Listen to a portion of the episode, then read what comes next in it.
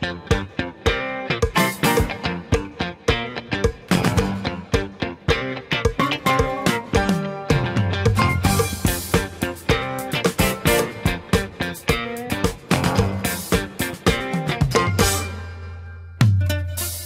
家好，这里是吐司吐税，我是小袁。我是阿诺，大家好，我是鹿儿，今天没有德龙，因为德龙去谈恋爱了。不要我们了，沉浸在爱情的海洋里。我一我一点都不想他。所以我们就完全的抛弃了德龙。接下来迎来兔子，欢迎兔子，欢迎！嗨，我来了。因为之前咱们三期都有提到过兔子，那么今天呢，就是让兔子正式现身的时候啦，请兔子来介绍一下自己吧。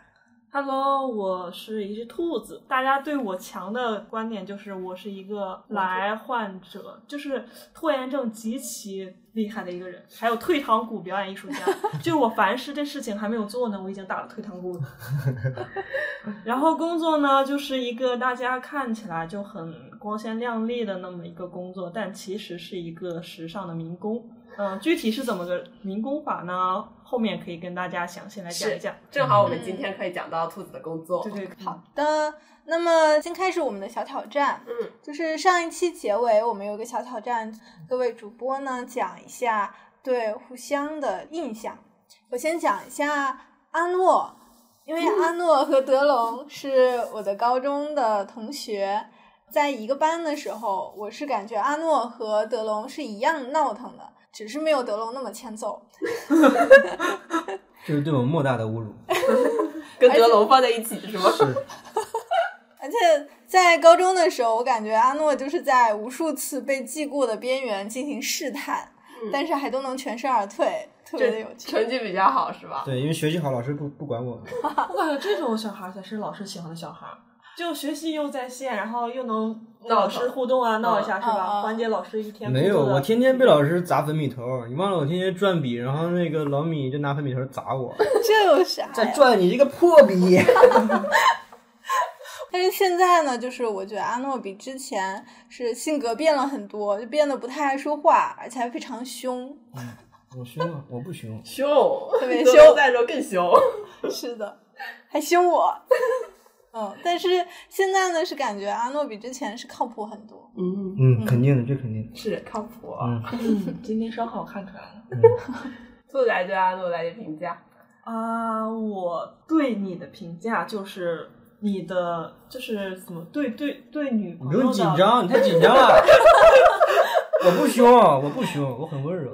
我觉得你对女朋友这种好，值得广大网友学习一下。嗯，啊，你可以跟大家科普科普，要如何的出出门呀，照顾女朋友呀，呵护女朋友呀，你可以给大家科普一下。因为现在好多男生其实不太会表达，不太会恋爱，你可以做个小科普。这是真心喜欢嘛，所以就不用说要刻意怎么做，对不对？对不对是是。是，我还是想接着这个呢。我刚开始认识他的时候，以为他跟女孩子都很爱一起玩儿，因为当时我们认识的时候不就是那个动森嘛，然后他又跟其他女生一起玩动森，三个女生追着他跑。那不是女生，我都说了，那是一个玩。当时当时游戏群里面很多大老爷们玩的女号，其实很多男生打游戏都是喜欢玩女号的。先开始以为他是一个比较爱玩的那种，后来发现是个专情的男人，啊，可以吧？可以可以。后来发现专情的男人，对，然后又是对很多事情都很感兴趣嘛，现在也会着手去做，这些都还蛮吸引我的。嗯嗯，啊，别夸了，别夸了。好呀，好的。那么下一个洛尔，因为洛尔一直是就是很爱说话，特别爱笑，而且性格是特别爽朗的。接触洛尔更多呢，就发现洛尔是一个对自己的事业目标特别明确，并且坚定的走下去的人，这个是非常吸引我的。也是非常吸引我的。我很好奇，你对女朋友是什么的？嗯，我都有女朋友，你看我写的，我世界上最最心爱的人，是一个以自我为中心，这是褒义啊，但无比？但无比尊重我、爱护我的人，永远在学习新东西、吸收新知识，可盐可甜。但是就是希望以后可以少一些身材与容貌焦虑。你真的已经很美很美了，啊，就这样。哇哦，好甜咱俩走吧。我当时就说我们俩不用说不用写，要不然真的就喂狗粮了。没事，这是让我们对爱情还有保有一丝丝的期待。是的，是的。我们俩不太有什么冲突。我很好奇，兔子对鹿尔是什么印象呢？因为我听说，应该你们俩是大学同学。其实之前也没怎么接触，是我的同班同学去找他来给我们拍照，然后那次唯一一次接触。那时的我还是一个台前的工作者，嗯现在的我是一个幕后工作者。让我觉得很巧，就是因为我是在我们工作的后台，然后正好他是带着他们的品牌，然后进场，然后我是负责协调品牌进场。然后我一看到他，我顿时觉得我大学没毕业吗？对啊，毕业了呀，对，那时候已经过了好多年没见了，好多年好多年。大学毕业之后得得有四五年。嗯，而且我大三、大四都不怎么在学校。嗯那那你对洛尔什么印象？我对洛尔的印象就是，我觉得他是我如果以后我想自己开公司或者我很好的一个嗯，搭档。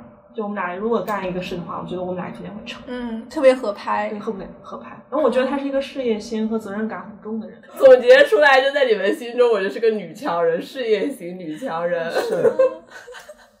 下一个，嗯，讲一下兔子，因为之前上一次是在圣诞节的时候你们开那个 party，正好我就没有去，今天才第一次见到兔子，就是在这之前我们去烧烤的时候，嗯，兔子感觉看起来一开始啊，我预设应该是一个很高冷的，因为跟我看起来宝一样，对，其实那天刚来的时候，刚开门，我也觉得它挺高冷的。嗯，是，但是打招呼之后就真的特别可爱，我宝也很喜欢哈。啊，我也很喜欢。对，我我也写了，我是其实加上今天一共就见过两次面，印象中是一个平易近人、大气爽朗的女生。但是但是其实还是没摸透啊。其实这当时见面之前，第一次见面之前，圣诞节之前，呃，洛儿一直也跟我说，其实他跟你也不熟，但是他觉得你性格很好啊。啊，洛尔经常说，我对除了他以外的人讲话都比较气人，就希望多多包涵，以后希望能玩的很熟。来，下面你来说说你对小圆的印象。嗯，小圆啊，小圆十三年的老友，现在一想真的好久啊。上学时候的印象不是在睡觉，就是在酝酿睡意。所以你今天也是睡了吗？晚上？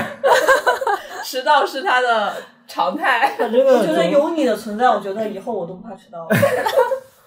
啊，一开始以为是一个，就上学的时候啊，以为是一个温柔没脾气的女生，后来发现其实是一个边界感和原则性都很强，而且并不引号好惹的女人。呃，兴趣爱好广泛，热爱生活。我对小圆其实刚开始的时候，他真的没这么爱说话。嗯，对我当时就觉得他很就是很高冷，然后对什么东西都很不屑。我其实当时这样觉得，是，就是包括我不是很爱讲话，然后说东西没有什么回应，我觉得他可能对我讲的内容很很不感兴趣。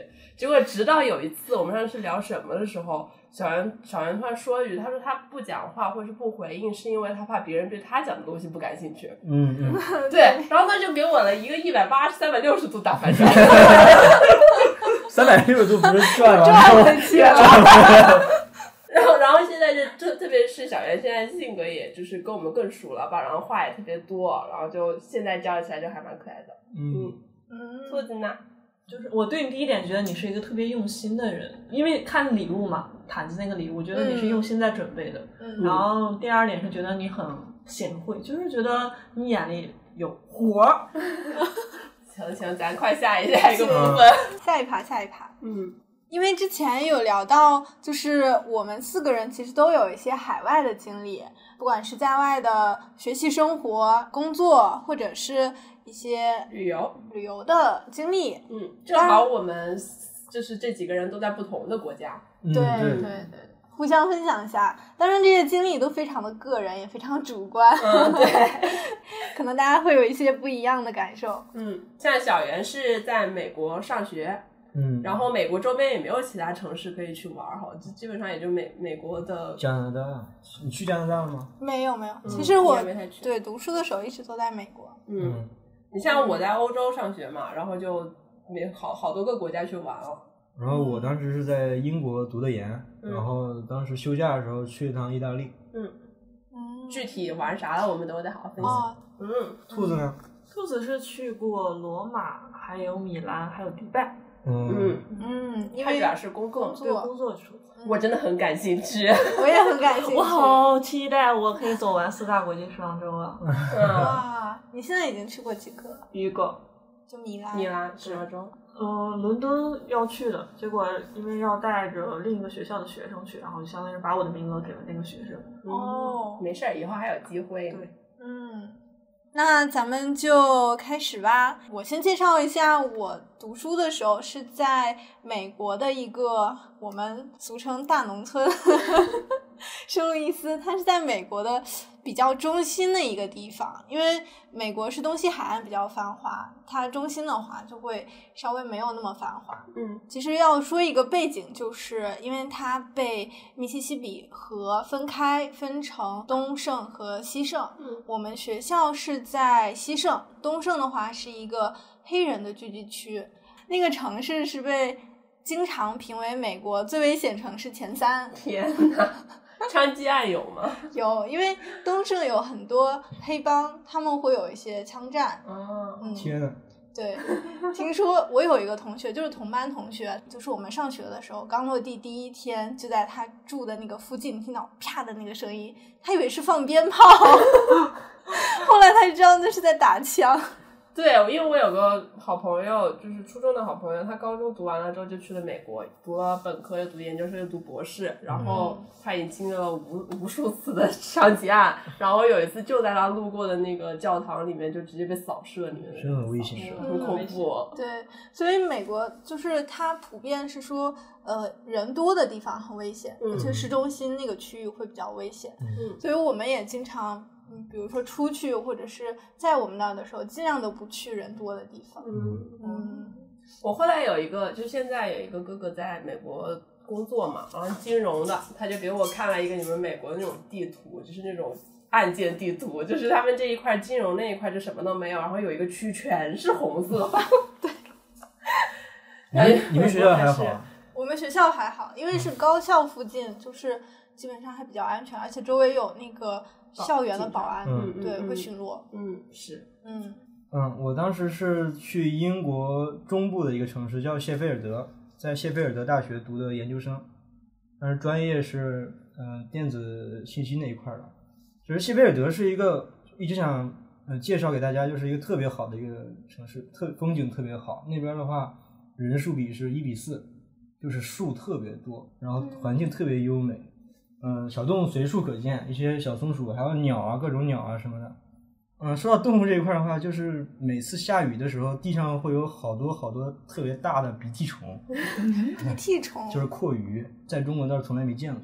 英国是不是真的很爱下雨啊？其实我觉得也还好，他们总说英国爱下雨，但是天气特别好，天气特别舒服，就就是基本上对很凉爽，然后湿度也很很舒服。然后我们学校的话，它跟我在国内很多看到的，或者说自自己在国内上大学不一样，它是学校的建筑跟城市是相当于是 融合在一起的，并没有什么明显的校区这个概念。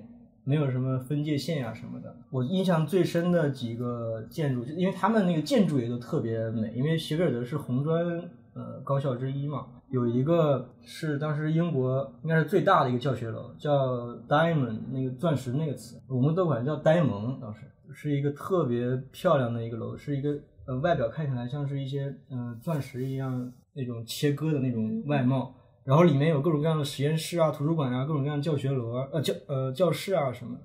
还有一个什么，当时据说啊，英国最高的一个教学楼叫 Arts Tower，呃，艺术塔吧，艺术塔楼这么这么翻译。当时我们印象最深的是去上课的时候，发现它那个电梯是没有门儿的，就是经过哪一层的时候它不停，嗯，人要跳出啊、哦，走上去对对对。那个，对，好危险的感觉。当时觉得有点危险，嗯、那种传送带似的。对对对，很有意思。那个还有，甚至还有的教学楼，它就是以前是教堂，然后改造的，嗯，像一个礼堂一样，都印象特别深。反正整个感觉都特别好。他脑洞大开，回音会不会很大？回音，嗯，那个礼堂里面确实是，而且而且谢菲尔德它是其实是一个山城，啊、它因为是个山城的话，我们其实上下学的话要爬很多很多的坡，特别累。嗯，但是因为天气真的是常年比较凉爽，呃，气温也特别好，所以整个过程很舒服。有没有被安利到谢菲尔德？是啊真的是一个特别好的城市，环境特别哇，听着有。点像重庆的感觉呢。是不是你们学校那儿应该没有人骑自行车呀？对对对对对，自行车可少了，基本没有。骑不动，根本就。嗯，对，骑不动。那你们那儿如果不能赖床，赖床那拼命跑也跑不动了。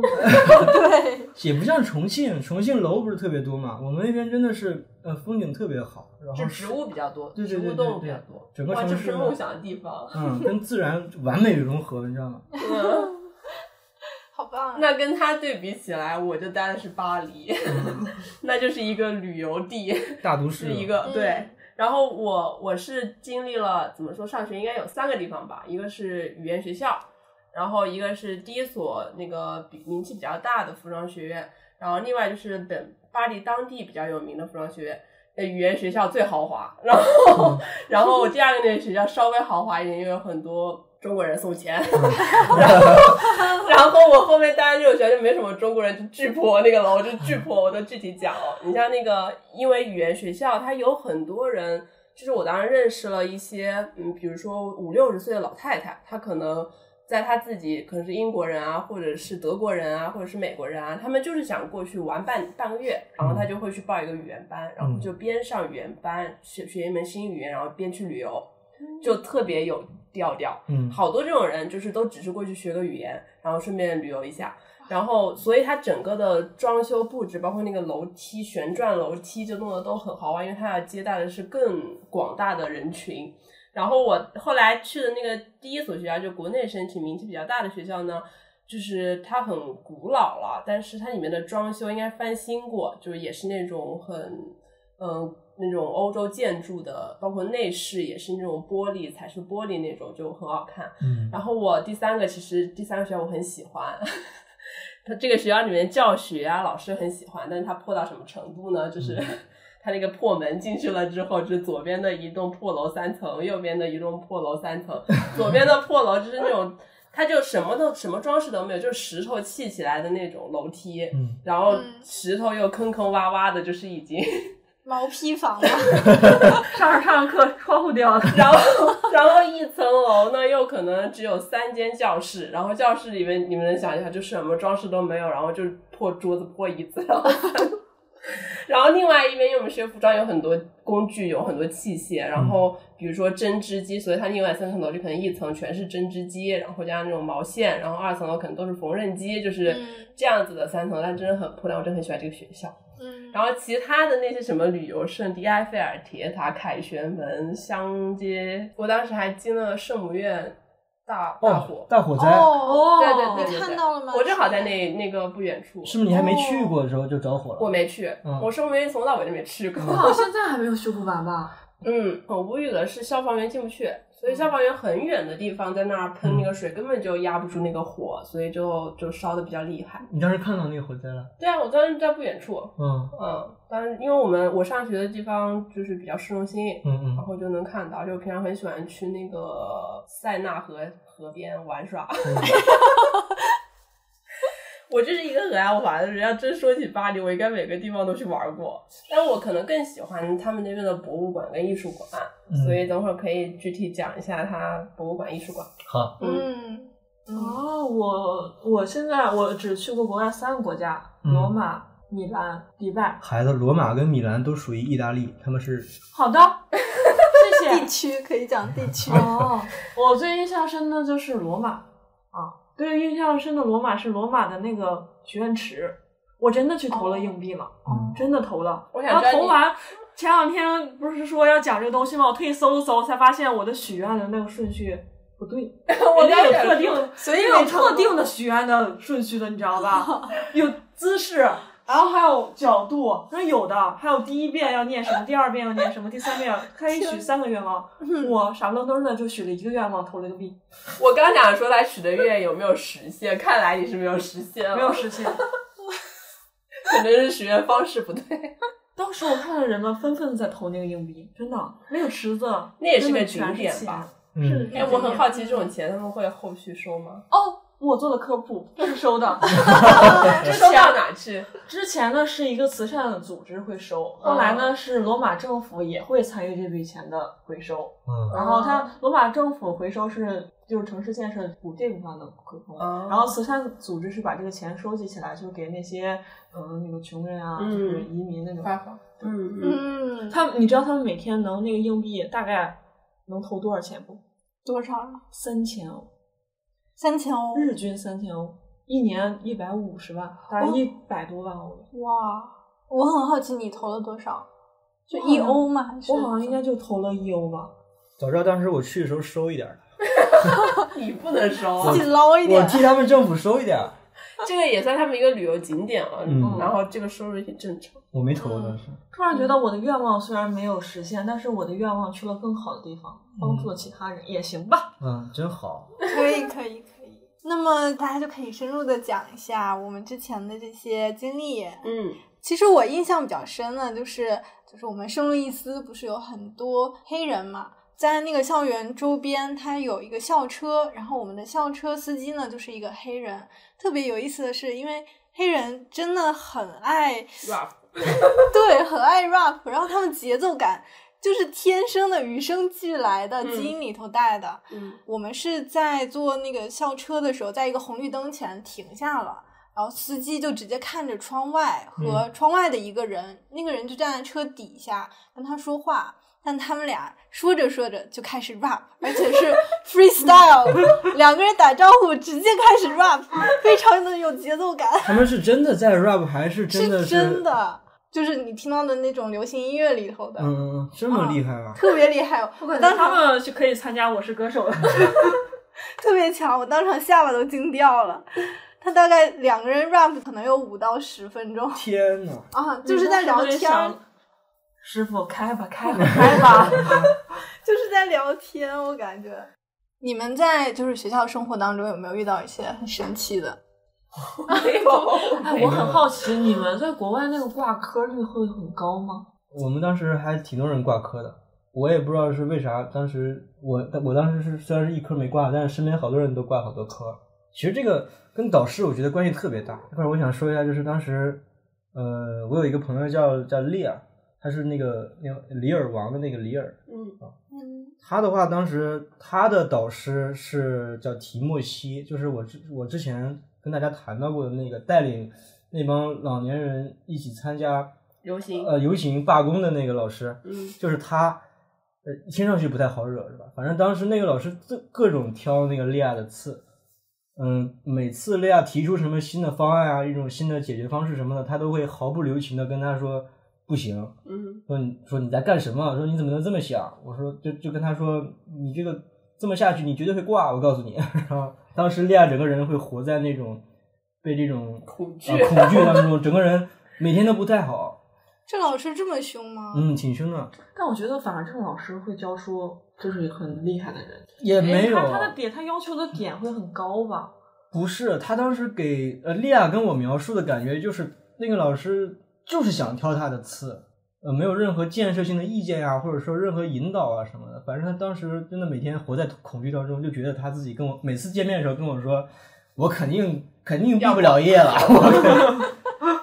哎，你你们是怎么说？你们的挂科的呃方式是说考试，然后考出多少分？嗯，考试占一部分，然后还有就是导师的话，其实就是带项目，然后项目也是占一部分。哦，你们也是吗？我们其实因为我们是授课型的，所以他就是平时作业啊、中期中考试、期末考试，就跟国内的学校类似。嗯对我们除了那考试，就还有一个项目，你没有项目吗？哦，有有有，有吧就是相当于这个课程当中的一个小项目。嗯嗯，我们的占比还挺高的。当时我老师还挺好的，我的老师可以说名字啊，叫叫 Eddie，然后中间名是 A，然后是 last name 是 ball 是球的那个词，就是艾迪一个球。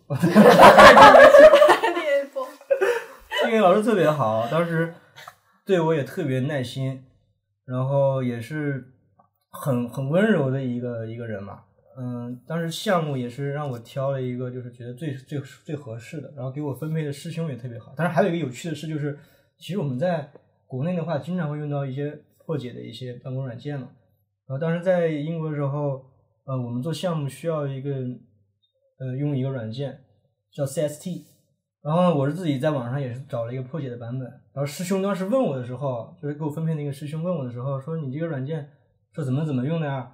说为什么这块功能没有啊？什么当时没有最新版本啊什么的？”我说：“呃，我我很委婉的描述一下，说是我找了一个我找了一个朋友，他用了他给我的一个版本，说我也不知道怎么回事儿。然后那个师兄说：“我懂的，我懂的。”我有一个朋友，有点尴尬，人家其实没有那么在意这个事情。嗯，像我像我们艺术类的，跟他们那种应该不太一样。像我们比较偏主观，就是可能你的东西每个人的发那个想法都不一样，所以你做出来的东西是创意为、嗯为主。嗯所以我基本上没有见到什么挂科的，除非是不做作业。嗯然后你只要做了作业，嗯，除非是绘画，像那种纯绘画类的课程，嗯你可能比如说我们中国人绘画功底要好很多，所以像我的画一直都是班上第一名，就是这种。但是不愧是你，但是其他的创意类的呢，你会发现法国人更好，嗯。就是他们在做，比如说我们那有一个作业，就是让你把人穿着西装给你拆了，拆了之后在那种小人台，就是像那种娃娃衣服的那种人台上面哦去，就是人立裁成各种各样子，起码要做一点。但他们像国外都不会给你规规定说你要做三十个、四十个嘛。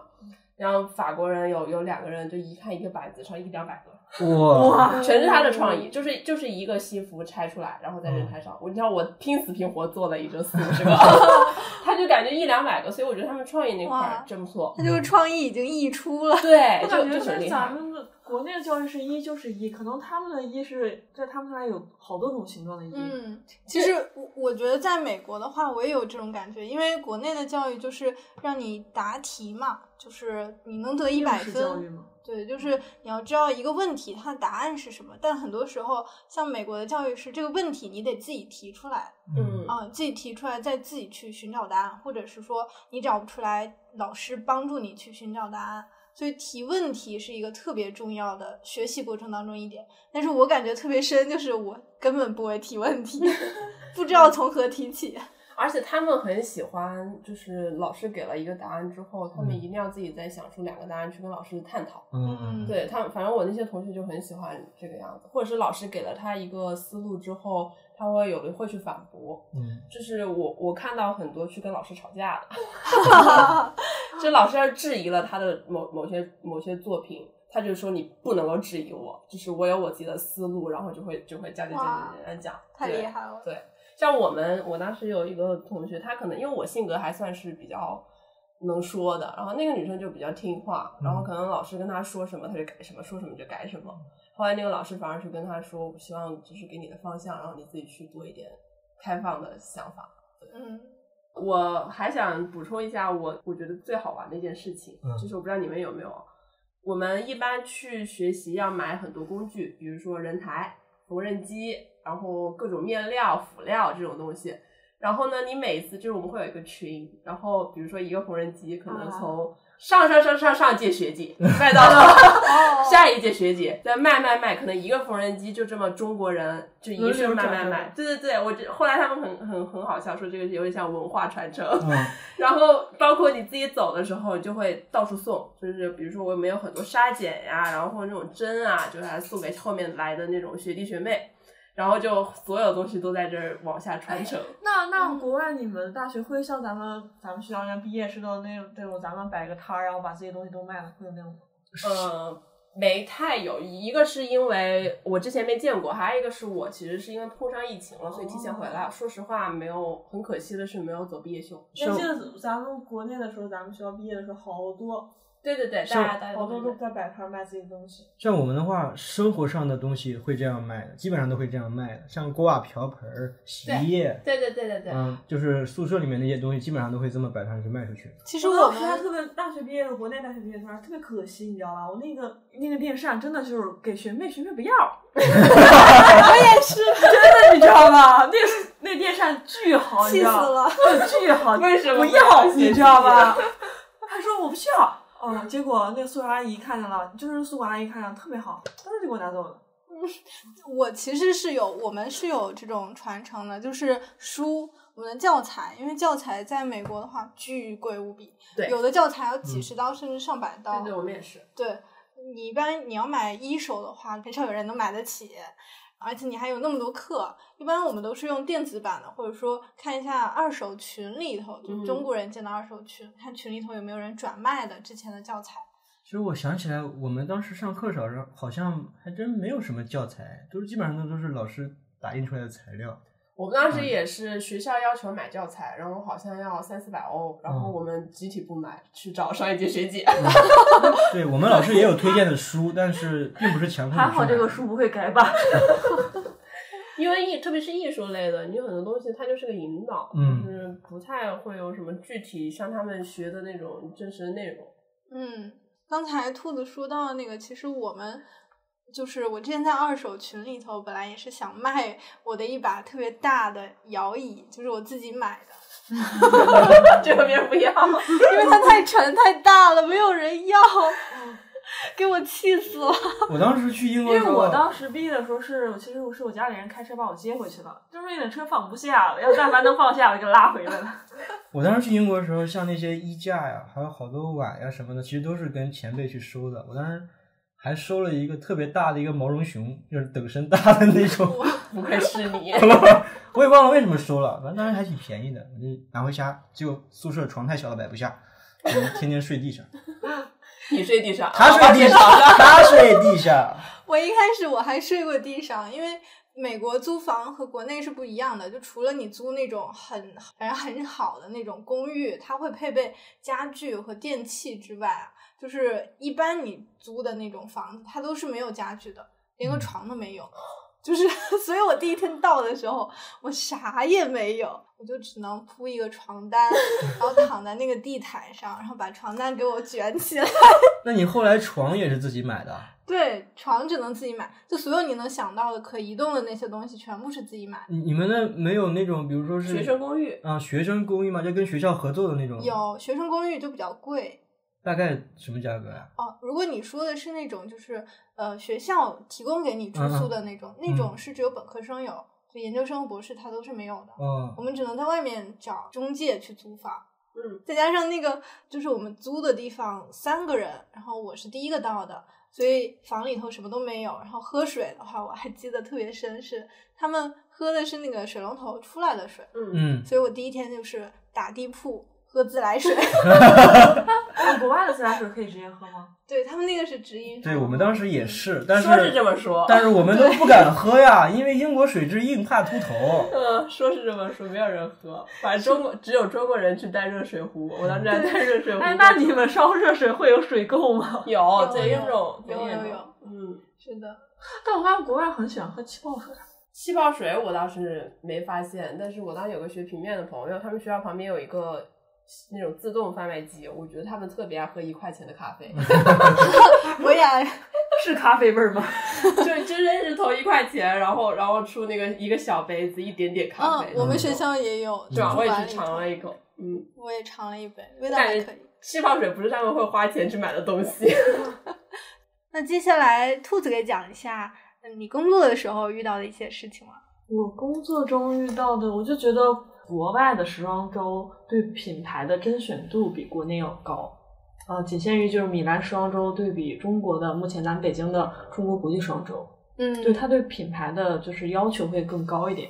不像就像国内的话，就是你交了一定的会费，它就会让你参加演出，就是会给你一个场次，你就你可以挑场次然后参加演出。嗯但是国外的话，它会，就算你交钱，但是你品牌到不了这个级别，它不会让你参演。对，是对全世界人都这样的。对，是相对全世界人，嗯，是不是因为就是去递这个申请的太多太多了？可能是太多啊。然后还有是，就是他要保证他的这个时装周整体的嗯品牌调性。嗯嗯，嗯，兔子，你能不能具体讲一下你的给我们工作内容。对介绍一下你的工作？因为我一直很好奇，因为魔、嗯魔导的话，在我看来真的好牛好牛逼呀、所以说，为什么就是你们大家看起来都很牛逼，但对我们来说，其实我们真的是时尚的民工，真的很嗯民工。就是我们一天就是二十四小时，我们恨不得就工作二十三个小时那样，一个小时是来洗澡、换个衣服，然后再准备再去工作。那具体的工作内容是什么？具体工作内容就是像我其实不叫模导，叫模特统筹，嗯主要是帮客户啊面试啊挑选模特，因为毕竟一场秀它需要表演的人，表演的人就是模特，嗯就帮他去挑选这个人。洛尔知道，洛尔是因为他是设计师嘛，因为他如果一场秀里头只用这一家公司的模特，他就是他的风格特别单一。嗯像我的角色就相当于是我帮客户组织呃 N 多家经纪公司的模特来这里来面试，他这样他他整个秀的模特的风格就不用那么单一。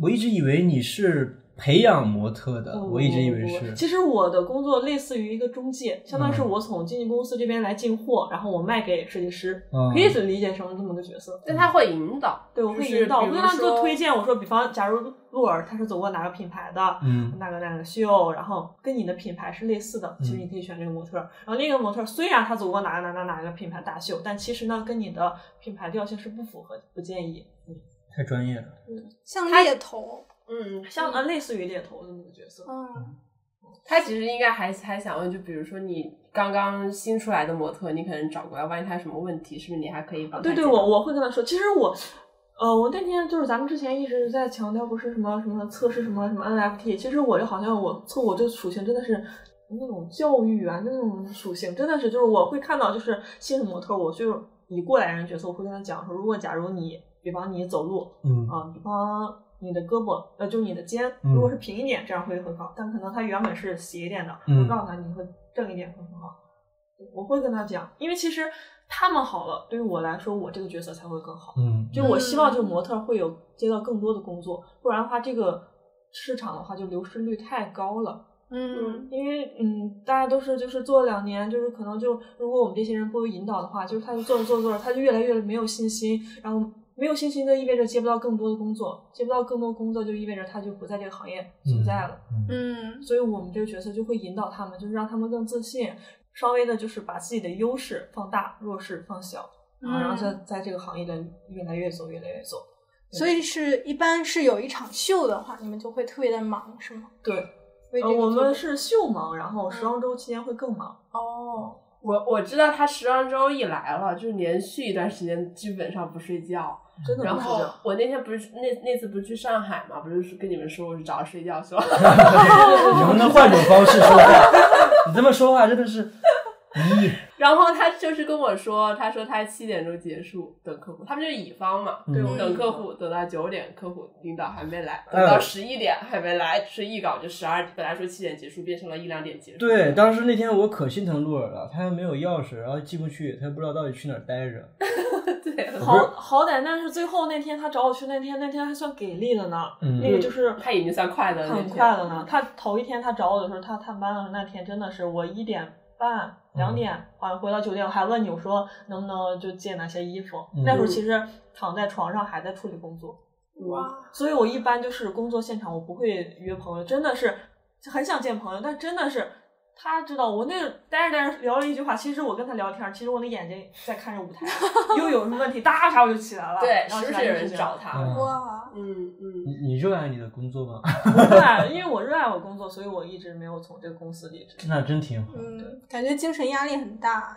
真的是精神压力大，所以为什么就是我结束之后，我就疯狂的，就是我需要自我封闭一段时间，就是比方我补补觉，其实也是我自己封闭的一个方式吧，因因为我觉得要缓解一下。嗯因为嗯，就是在我上大学，我们老师教我们话就是说要重视这个工作，就重视这一场秀，因为这场秀其实更多是设计师的心血。如果假如比如那时候我是模特，如果我路线走错的话，对于意味着就设计师就这场秀不完美了。我理解了。其实外人看不出来什么，但对于对于设计师来说，设计师明白你是这个路线是要怎么走的，那你这嗯模特儿可能怎么没走好。其实对，就这场秀这样没有那么完美。嗯，感觉像是演员和编剧的关系。对，差不多嗯就是嗯嗯是这个关系，就相当于你没有把人的东西演好，就压力很大。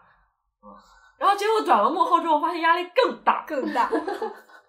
就是比方就是该 Q 到人，就是比方我要嗯导演，就是有时候我在我们公司还有另一个角色，就是相当于是 Q-er，就是嗯后台的，就是比方导演在前台嗯拿对讲机 Q 我说这个模特可以出，然后模特就在我手边，我就让模特上台了。就这个时候就也要高度集中，别人给你打岔的话，导演这个出你没有听到，就晚放了两拍。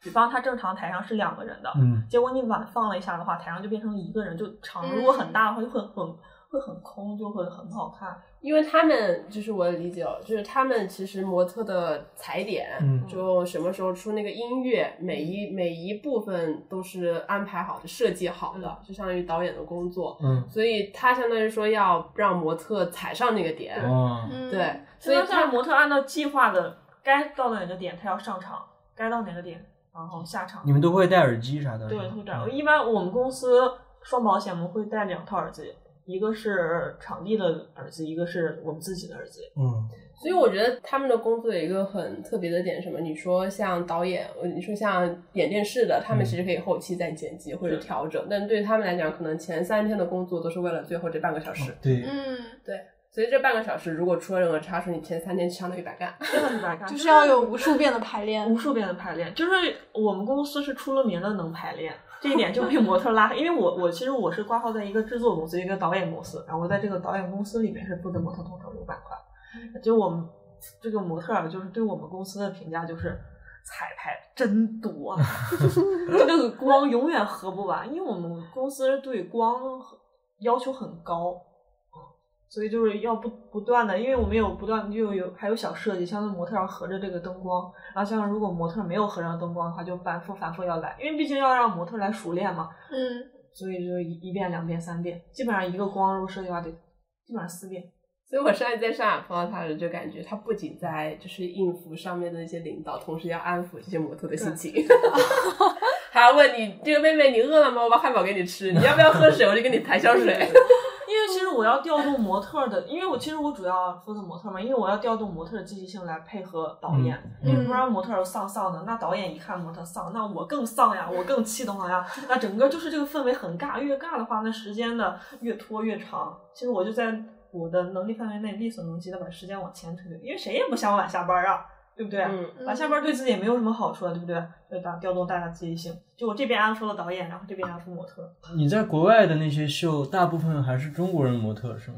哦不，国外那些秀就是国外的模特。哦哦，那你你也能去就是安排沟通？哦，对，因为其实它相当是我还是相当是发通告给嗯这些经纪公司、这个公司来，然后就是我觉得这边会标注上，如果客户挑中哪个，我就会跟经纪公司预留他的档期，我会先预留，因为我们这行业是先预留，嗯最后我们再做确认，因为我不是只看你这一家，我要看 N 多家，等 N 多家都看完了，统一我就给你给你个最终的名单。那比如说你去米兰时装周的时候，是找当地的经纪公司找模特，对对对对对。那你有没有就是不一样的感觉？可能比如说咱国内找的模特大部分都大学生，然后国外也是这样子吗？哦，国外也是这样子，也是大学生？对对，大学生也是偏多，就是他们的年龄段跟国内大差不多。他是学生吗？他其实他也是周边的大学，就是这个当地的大学，然后或者是周边国家，就像他说的意大利都通通属于这个什么偏，就是嗯嗯。因为我之前不是咱上学的时候，咱有个专业叫做你们模特专业嘛，嗯然后我去国外上学的时候没有这个专业，对，嗯，没就有模特是其实这个专业，国内这个服装设计表演，其实它是一个就是为了这批人能上大学的一个小点嗯嗯就相当于是我这个专业其实。呃，是挂靠在服装设计下面。最新的我记得是现在目前是挂靠在表演的下面，就影视表演的下面。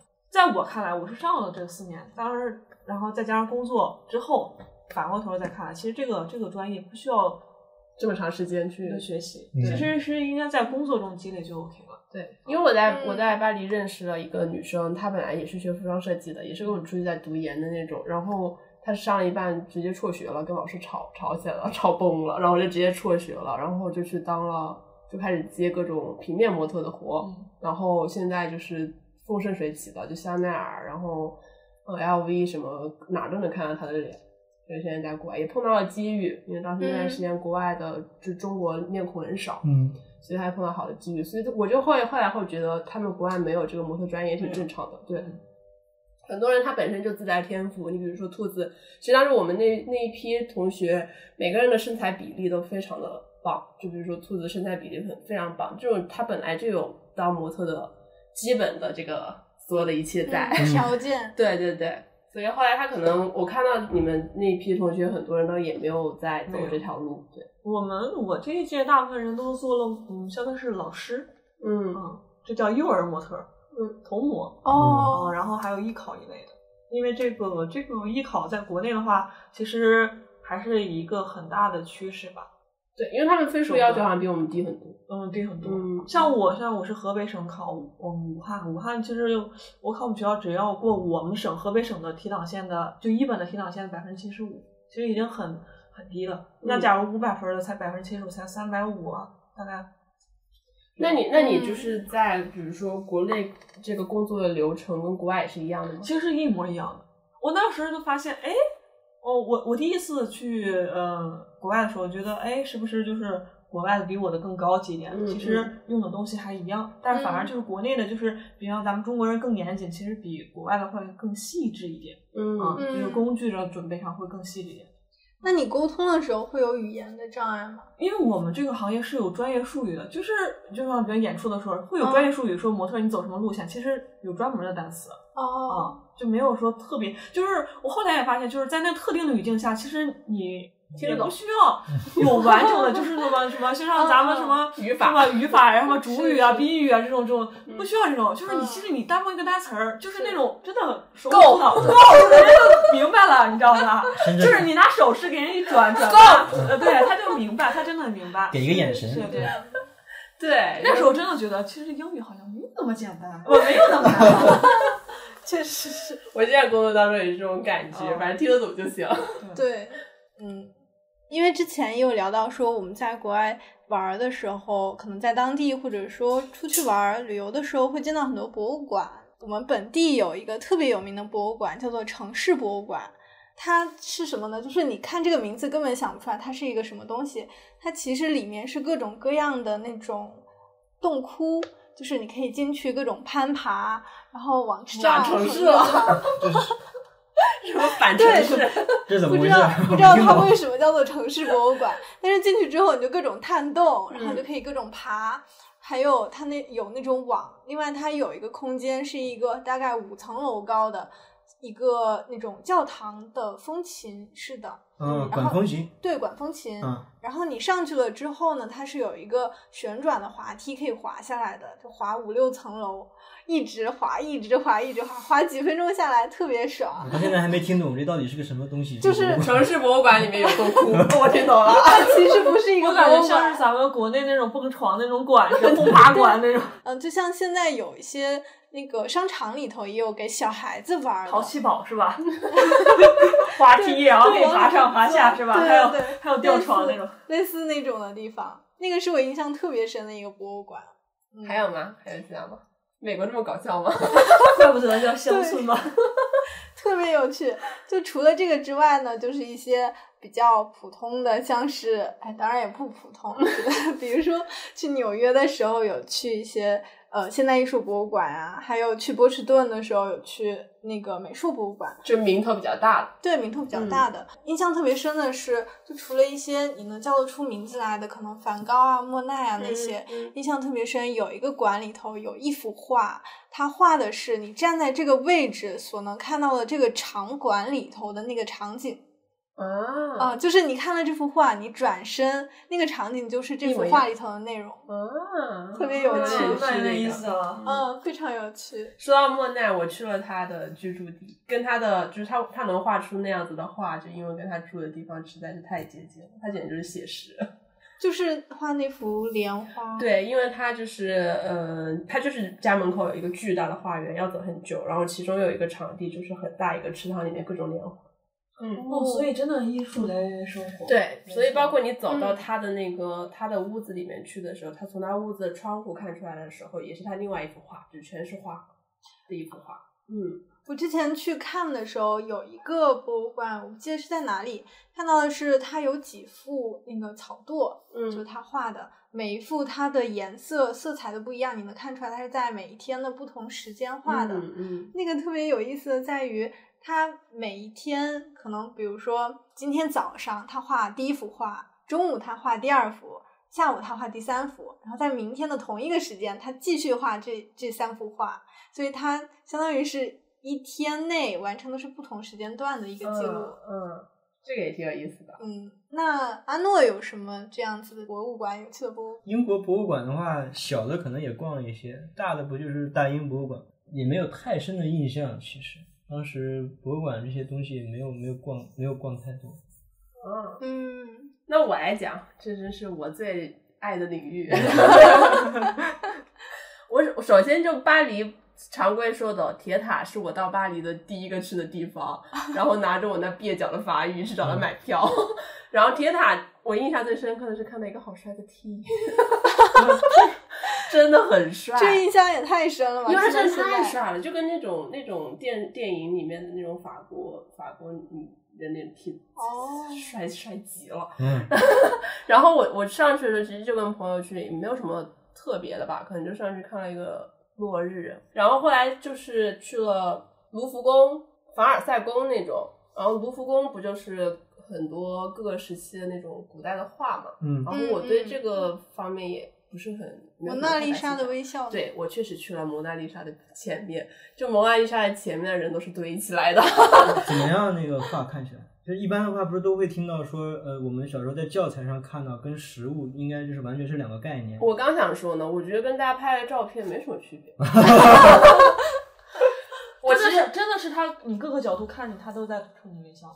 是你看那么玄，这么玄乎啊？是，就我我其实也走到前面去了，然后嗯它其实因为像我们中国对于一些比较重要的东西，给让你离得很远嘛，嗯但是蒙娜丽莎那个却让你离得离得很近，所以才有那么多的事件发生。嗯它就是离得就就这么就很挺近的，就一步能跨过去那种。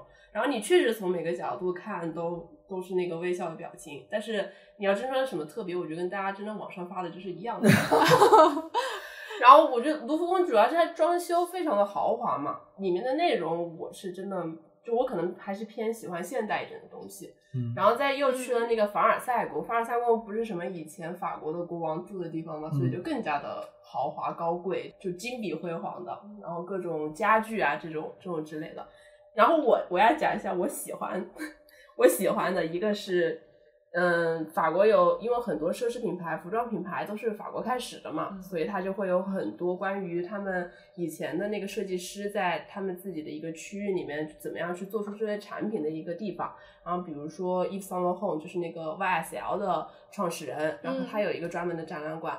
它里面的衣服就是从它以前哪个年代哪个年代比较有特点的衣服全部摆出来，那进去才是我 这是我这个天专业堂喜欢的。救命！我真的在里面逛了好长时间，我去了两三次。嗯然后其实那个也成了一个景点，就是说，嗯、很多人可能不是很很懂吧，但是真的很美里面的衣服。嗯，然后其中二楼有一个地方就是他的办公区域，就是现在因为他已经去世了嘛，然后就是现在的那个区域就是被封起来了，你能看他怎么样作画，还有他一些画稿在那个地方。这个地方就我就很喜欢，你们以后有机机会一定要去，而且它是整个场子就是黑色的，就是灯光很暗，然后让你嗯独看那几个产品，就是那几个服装。这个还说到一点，就是，嗯，以前上海的时候有办一场迪奥先生的秀，然后很多网红去前面站着拍照，嗯 这个我真的很不喜欢。嗯然后当时在巴黎，我去了两三次吧，从来没有人站在过前面拍照，但是确实有很多人会去拍衣服，然后可能会去收藏下来，这个是一点。嗯，然后刚刚有说我去了那个莫奈花园，就是看了一下他作画的场景，也很震撼。我还买了一个他的小发卡。然后有一个巴黎我最喜欢的现代博物馆叫东京宫，它里面就是现在一些比较有特点的设计师或者是画家，然后他们的产品。那个郭培的那个办公秀，东京宫是吗？对对对，我觉得东京宫真的是一个年轻人很爱去的地方。但是那个地方还真的很，就是办秀对我们来说，我们这行业办秀真的很出彩的一个地方。哦，它是博物馆，但是平常也会办秀，是吗？我我还不知道呢，哎，你可以说一下，就是你你们嗯办秀一般去什么场地？我其实不知道那个地方还可以办秀。就是，嗯，我们办秀其实还看结合它的品牌风格，像现在特别火的阿那亚，我们在一九年我们就在那里办过秀，办的是皮尔卡丹，就是会会其实会结合它品牌的调性，像像嗯我们最大的客户郭培，他就会就是找这种很历史悠久的这种场所，然后结合它当季的主题，然后挑选哦这个地方，那它的服装也是适合于那种比较文化性质啊，很强的地方，因为郭哦培的那个呃做工很精美，东京宫哦，东京宫为啥叫东京宫啊？它跟我也很我也很好奇，我还想讲一嗯。点，就是刚才说到那个布展，就是在美国的时候看了很多博物馆，其实他们很多，比如说像画，有一些都是名画，它也不会放一些玻璃罩子给它罩起来。嗯嗯，因为国内很多展它都会有玻璃罩，很多时候你照相就会有反光什么对的。对，嗯，他可能怕损坏吧，就是对，我觉得可能他们就是展览的时候有在画本身去做一些防护措施，就嗯。不会就说直接放在那儿然后去罩个罩子这样子，嗯，嗯，其实我特别享受的是他们不放罩子，就而且离得真的很近，对，它就是前面大概一米左右会放一个护栏，对软的，你就可以站在那儿，然后身体可以往前探一点，然后看到那个画的很多细节。那它画上面不会呃盖玻璃壳呀、之类的？我没有我是感觉它本身可能会有一些其他防护措施，嗯因为你像会涂有蒙娜丽莎那个蒙娜丽莎那个不是被人弄过两次了，但它其实都只是弄到了外面那一对啊，他层都是弄。到外面的玻璃上了？其实对对对，有可能每个东西每个地方不一样吧。然后像我还有还去过一个就是巴黎比较嗯比较有名的挺大的那个蓬皮杜，嗯，它就在巴黎正中心，然后是一个外观看起来就很现代的一个建筑，然后它里面的作品也是偏现代风格的。所以像东京宫和蓬皮杜这种，它相当于是嗯展览是有时限的，比如说这半年展的就是这么几个作家或者这么几个建筑建筑家这样子。然后像我刚刚说的 YSL 或者莫奈或者还有卢浮宫啊那些，它就是嗯、呃长期不动的，嗯所以它就是不断的吸引人，或者是像我这种去好多次的人。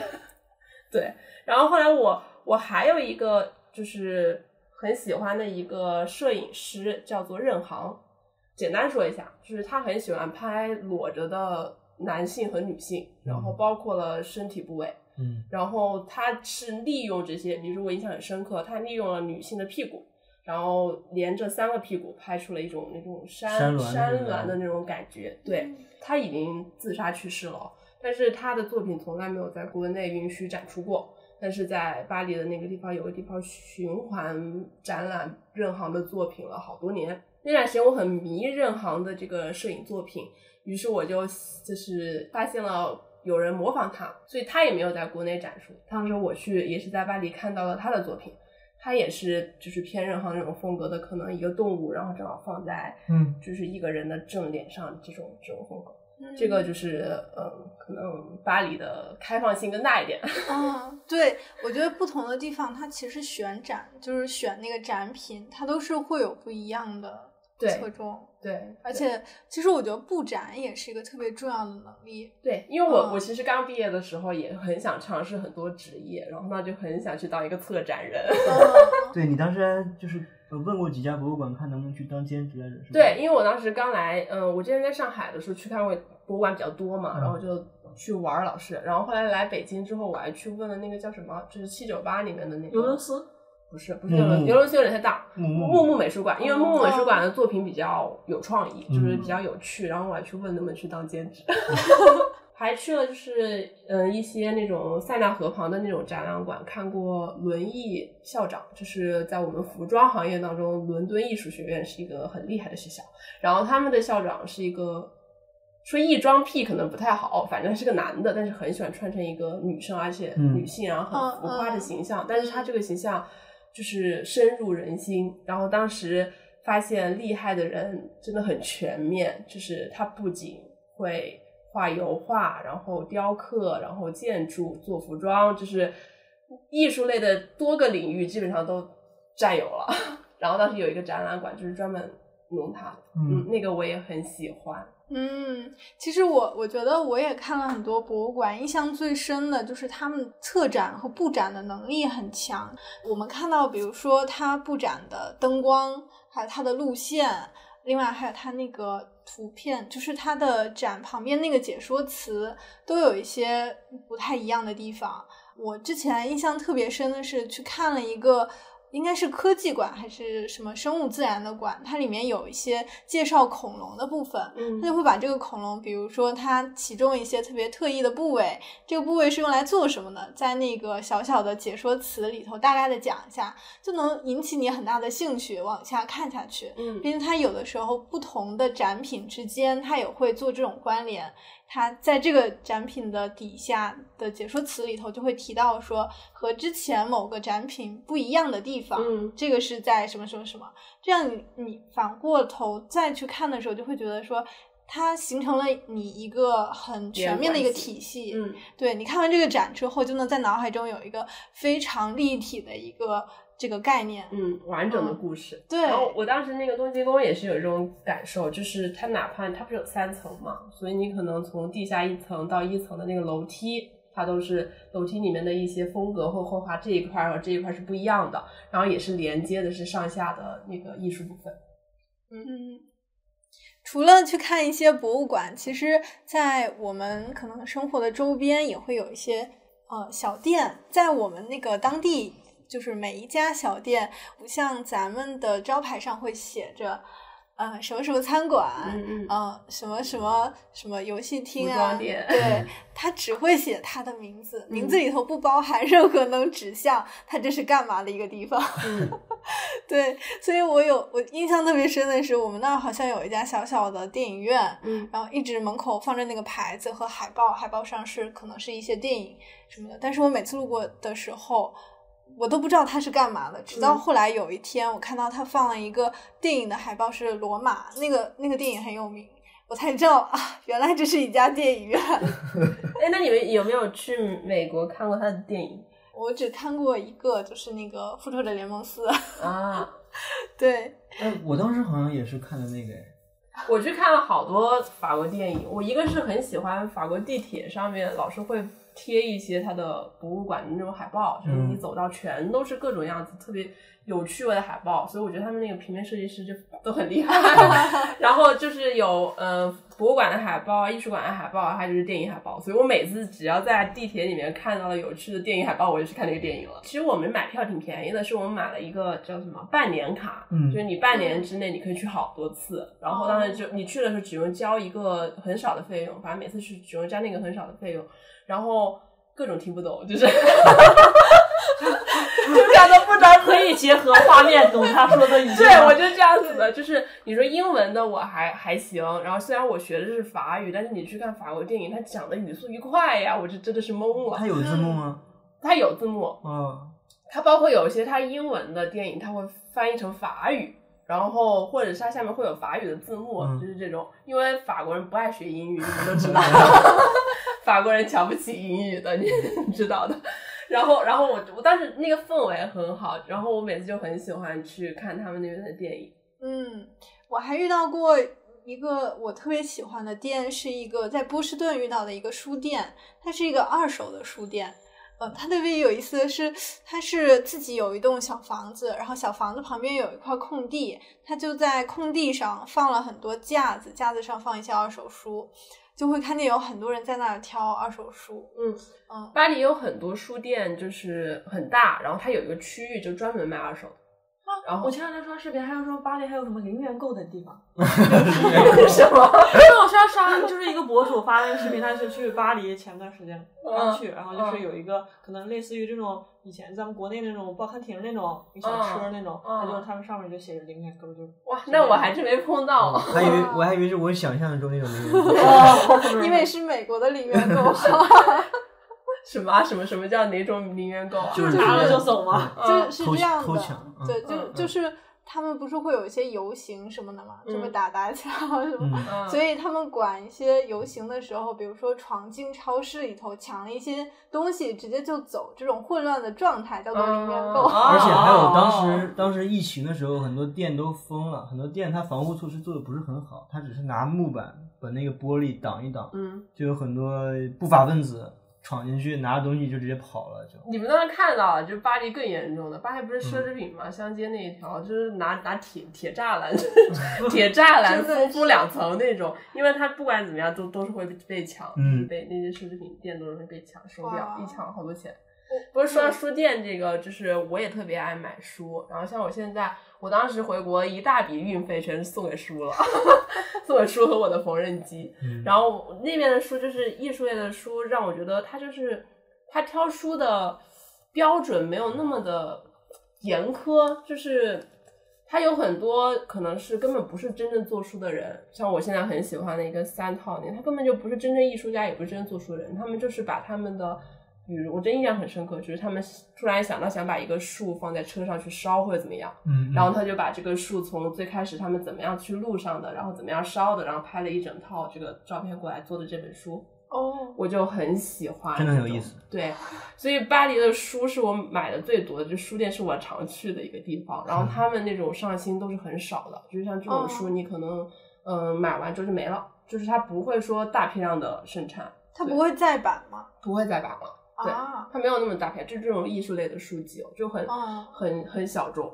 对然后我当时去的那一家，我也后来觉得可能，嗯、大家都相互模仿吧，或者是可能别人先出的。因为我当时常去的那家书店，就有一个地方是有一个摄影师，每天都会拍一张天空，每次去买书都可以花一欧来买他的这个天空。啊，真的好！哇，好浪漫。对，嗯所以它的每个天空都不一样，所以你可以挑。而它每天就只有限量，就是假如说只有二十张，你二十张卖完就没有了，你可以第二天再来买二十，就是买其中一张去积攒下来。那一欧也好便宜啊，巨便宜，嗯。嗯，不愧是巴黎人，这个浪漫 浪漫的。你们当时不是还看到，就是说小店这些，不是还有一些路边，我老是看到别人说什么巴黎路上挂了一个，就旁边可能有一个什么，你可以上去拿一朵玫瑰花的那种。嗯，我在微博上有看到过哦，这个。我我也看到了，就相当于是品牌推广那种，就是你你拔下来一朵对，它还有很多不是那种什么，就是公益类的嘛，嗯，我没碰到过，你怎么都没碰到过？我就想说我没碰到过，这种好事怎么没轮到我？可不嘛。兔子呢？兔子出去的我时候，我今天特意给你带了个这个，我在迪拜，这玩意儿在迪拜买的，你觉不觉得像义乌生产的？是一个手镯是吗？对，啊就是一个手环儿，但我就觉得它可能比义乌就是国咱们国内自己买的那种可能做工质量好一点。这是一九年买的，到现在它是皮质的，然后可能这个真钻吗？假钻？应该是假钻吧。然后买完之后回去之后回到酒店发现掉了一颗，但不知道怎么掉的。但但掉完这一颗之后再也没掉过了你。要懂，全世界都是 made in China。所以我就在想，那会儿逛那小店就是，就是就发现，哎，这玩意儿应该是义乌产的吧？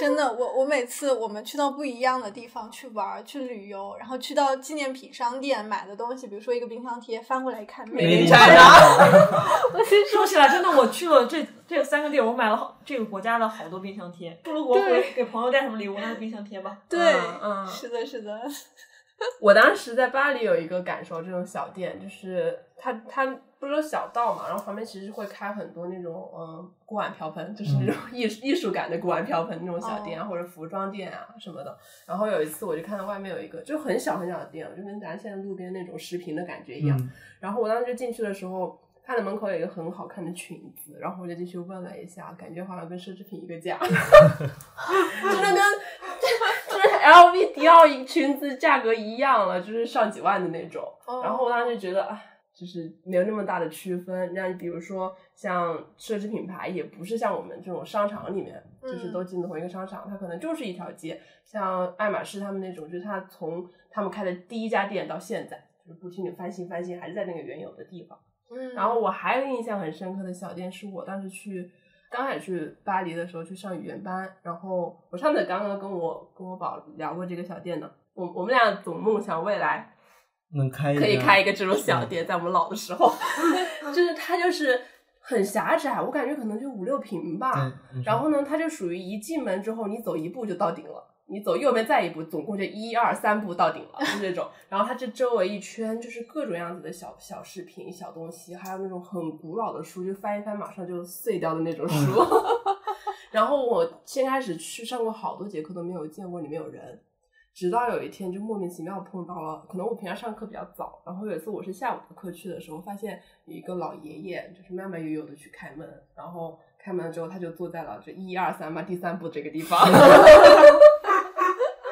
然后他就坐在那个地方看书，然后我刚刚路过的时候就我我们说我们老了之后稍微大一点能放两个人，嗯还得放猫了。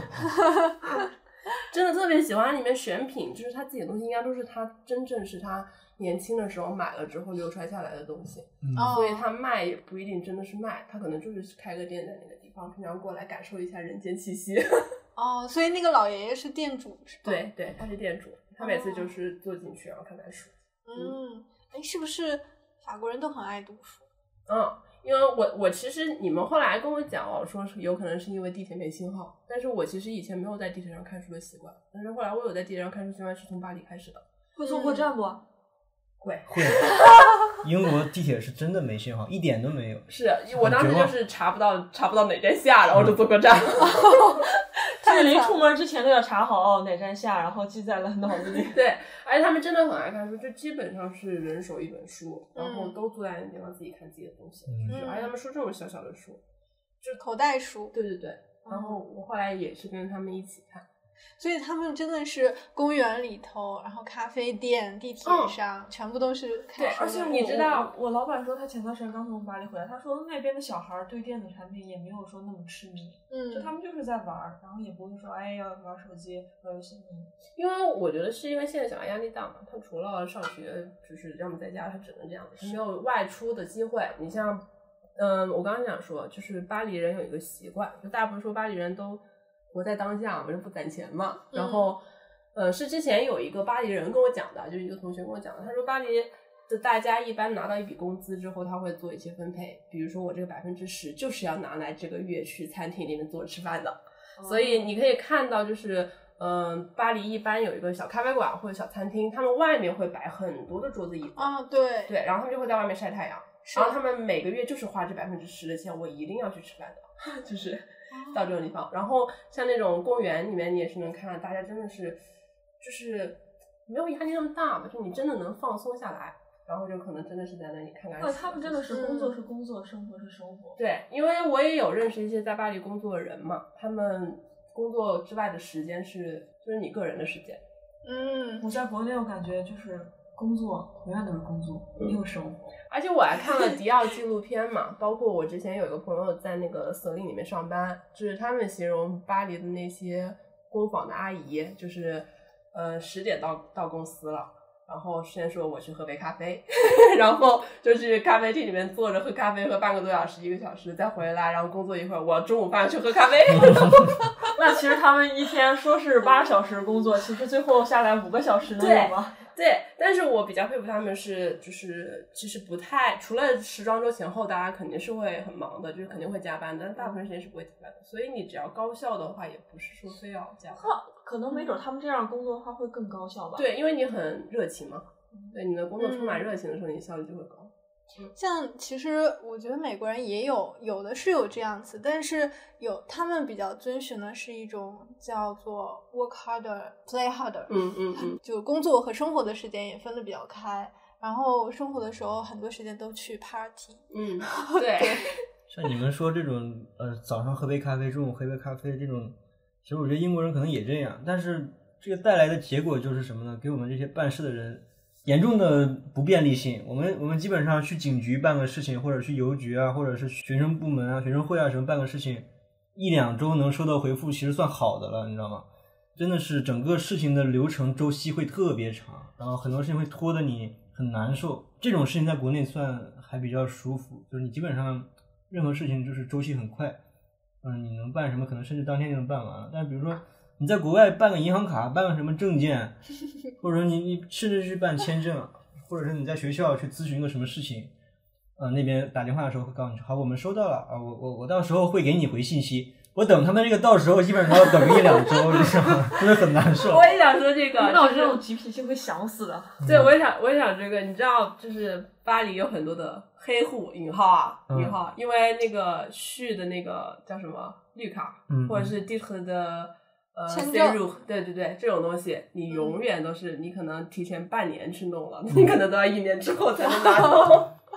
我觉得那会影响你们出行吗？不会，就是很多人都知道，除非你是办了什么事儿，可能被查到了，可能会有些问题。但是我们学生嘛就没有什么，你能明白法国人就是速度。但是你知道，我有个哥哥之前去新加坡上学，就是他们形容新加坡的高校，你要去银行办东西一定要当天出来，或者是他们要是态度不好是不行的，会罚款。就是你不管怎么样，他们态度都极好，就是新加坡的那边的工作方式。嗯，法国就是大家都很懒，就是比较慵慵懒。是，嗯即使办办事速度那么低，他们其实也很习惯。，对对对，就很多事情会提前。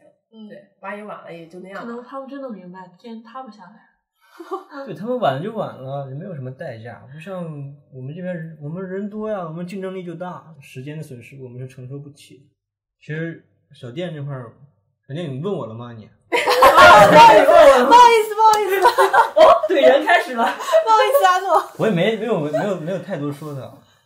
小店这块儿，其实我也印象最深的也就那么一两个吧。当时因为英国是一个岛国嘛，有很多很多的海边城市。当时比较著名的就斯卡伯勒，我不知道你们听没听说过没有，没有，嗯，啊？反正反正是个海边的城市。嗯，对，当时那边也是，呃，生活氛围很慢，是相当于是一个旅游城市嘛，然后景色也挺好看。当时在海边有一个这么一个店，哦，当时当时纹身店特别多，我不知道你们在你们的那个学习的国家有没有这种感受，就是在那个城市里面走两三步就是一家纹身店，一个一条街上有那么个四五家纹身店，我不知道为什么每个人都那么喜欢纹身，那这是他们个人的标签吧？这特别多。个人的那种对文化。比起其他的店，就是数量多的离谱。我不知道为什么纹身店那么多，反正当时在海边那边有一家店，当时他家没开啊，我是通过外面橱窗看到里面的，他有卖那个鲸鱼的骨头，然后就是还有鲸鱼的骨头，鲸鱼，对对对。多小啊！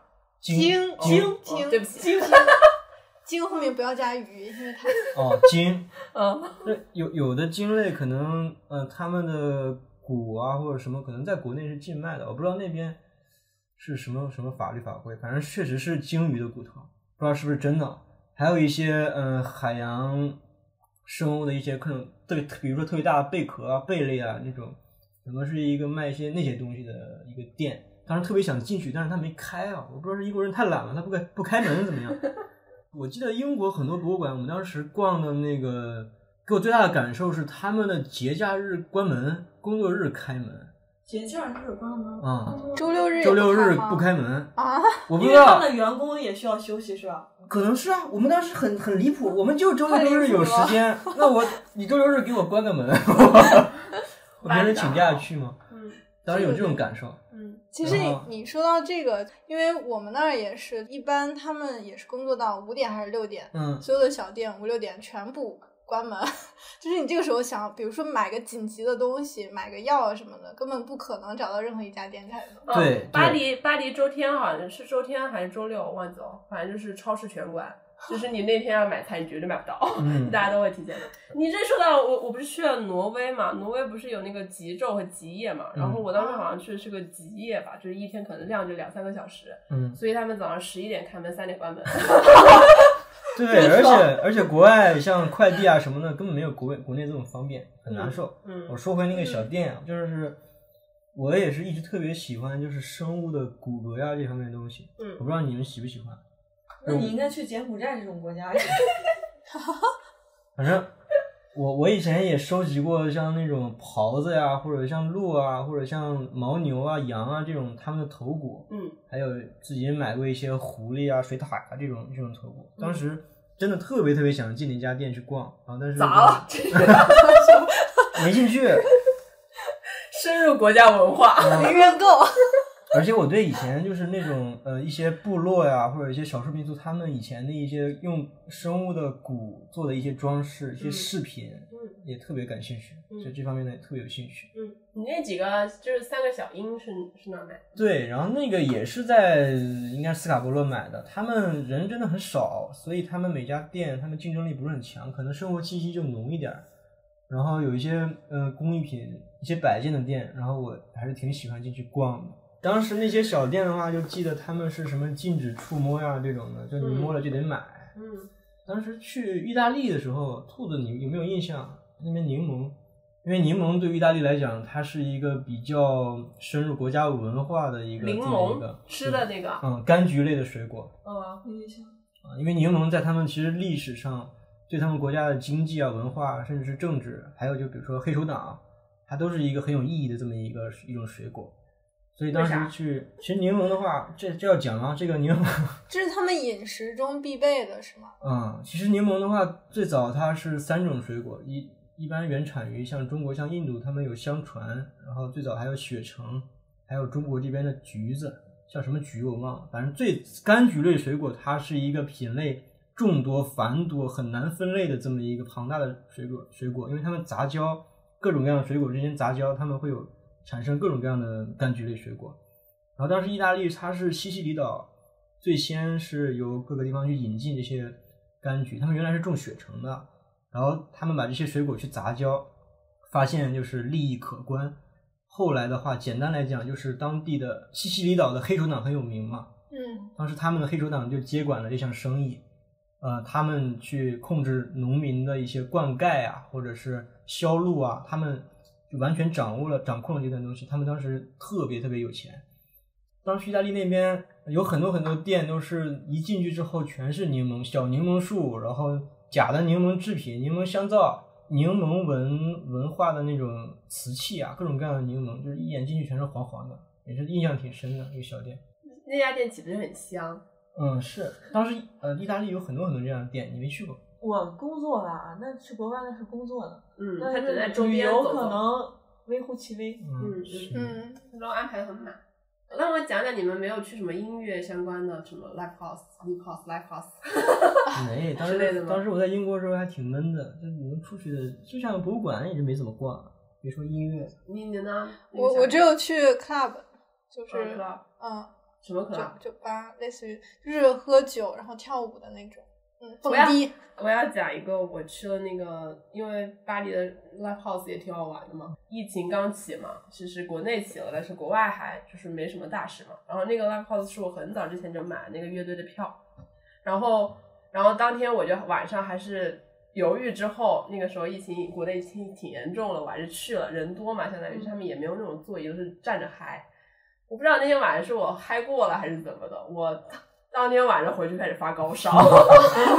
可能嗨到头，对，然后头顶。我身边人就是都以为我阳了，就是都都以为就是疫情出现了大问题，然后我连续烧了三天，天呐，哇，然后后来就是就很好笑，然后后来大家都以为我是我是阳了，后来发现可能是我嗨过了，因为大家真的都这个氛围很好，就是他们就是 live house 的那个音乐器械，因为我当时听的是是那个乐队，我都可以安利给你们。你们是户外还是室内？是不是着凉了？它叫 off bench，就是室内的，然后它有点类似于 DJ 去加音乐合到一起的，有点像蹦迪哦。嗯，嗯，然后每个人都很嗨，就是我发现里面还有一些年纪很大的人，然后大家都蹦的贼高，嗯然后整个氛围就我唯一的感受就是他们的音响那一块儿就是不是 live house 的级别，就是或者他们可能都是那个级别。嗯你像我们国内的 live house 有些音响可能达不到那么好的效果，嗯，这个是音乐的一个部分。然后后来还有一个是有一个博物馆里面是嗯巴黎的一个博物馆，但是有一群意大利人在最上面一排，是每个人用一个不同的乐器去演出。然后当时我那个女女人的声音实在是太好听了，就是那种很很高，然后很很美。当时他讲的还是意大利语，那是我第一次听意大利语。嗯，意大利歌剧吗？你听的是？对对对对对，嗯有点类似于哦歌剧，因为他在博物馆里面。然后他其实就是重复了三首歌，就嗯三三首唱完之后，好像就停一段时间，然后再再唱三首，然后整个的那个氛围就很好。嗯嗯，其实我在美国看了比较多的音乐剧和歌剧这种，呃，我觉得他们的表演的水平确实是因为他们那个历史已经很长了，嗯就表演就是不管是舞台编剧、就剧情，或者是演出，都非常的成熟，非常嗯棒。嗯尤其我想讲的是说，他的观众其实对这个的文化也很熟悉。整个演出的过程当中，令我特别震撼的是，观众真的是一点声音都不会发出来，嗯他们不会有手机掉落的声音，他们会有大哥百万声音、千万声音。对，不会有任何你觉得是一种突发状况都不会有这种声音，一直到中场的时候。就会出现很多咳嗽的声音，因为他们一直是忍着不咳，嗯 就此起彼伏的咳嗽、咳嗽、咳嗽，然后下一场开始的时候又特别的安静。